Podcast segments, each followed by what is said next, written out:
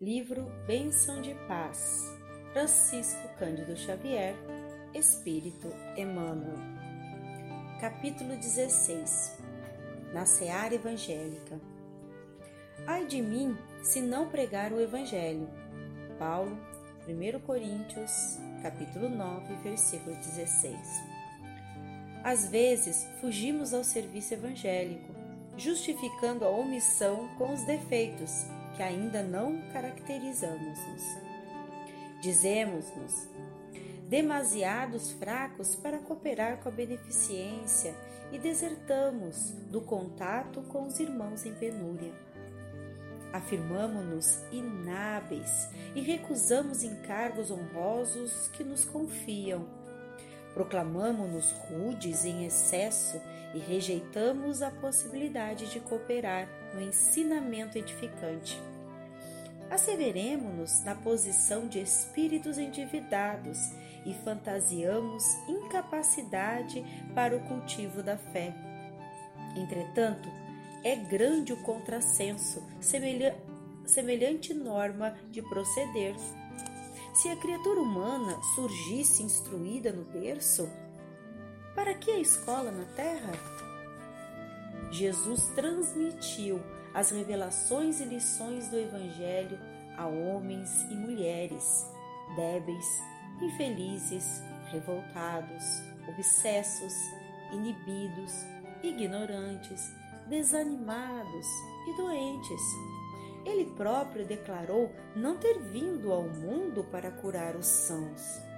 Evitemos escapatórias diante da construção do bem, que é dever nosso a obra de evangelização e, notadamente, a que Jesus nos concede na seara luminosa da doutrina espírita, é oportunidade rara de serviço, melhoria, aprimoramento, felicidade, cujo valor não sabemos ainda apreciar.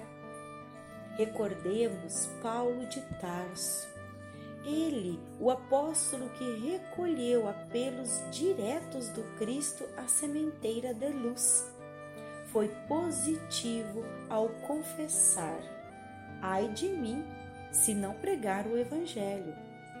E nós, ele meditamos o exemplo. Podemos recolher, reconhecer que se não aproveitarmos os recursos do trabalho que o Espiritismo nos oferece, permaneceremos na inferioridade em que temos vivido até hoje, se não descambarmos para coisa pior. Querido irmão Jesus,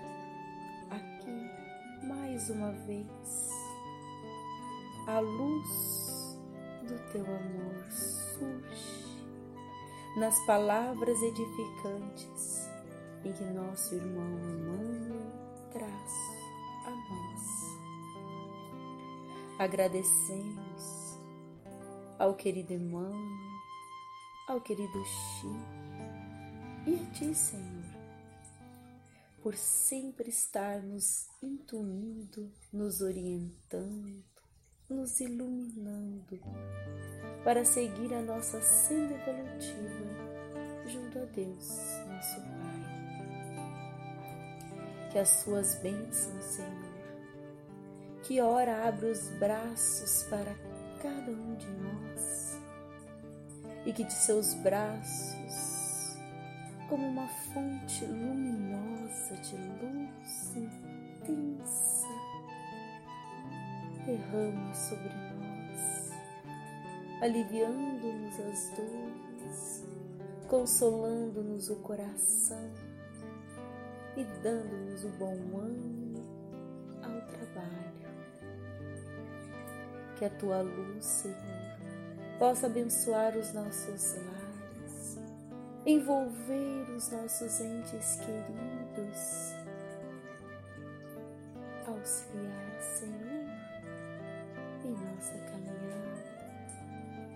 Olhai, querido Mestre, com todo o teu amor, com toda a vibração que há em nossos corações, que possa ir aos hospitais, aos presídios, aos orfanatos, aos asilos, aos irmãos que se encontram, Senhor, nas ruas, sem teto, até mesmo, Senhor, aos nossos irmãos que se encontram ainda no meio dos vícios,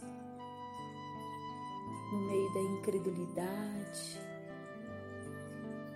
Mestre, olhai especial carinho, Senhor, aos suicidas, que eles recebam imensamente o teu amor e a certeza, Senhor, de que a vida continua. Aos que ainda estão encarnados, que eles possam sentir em seu coração o seu amor intenso a confortar-lhes e a lembrá-los de que eles têm a força necessária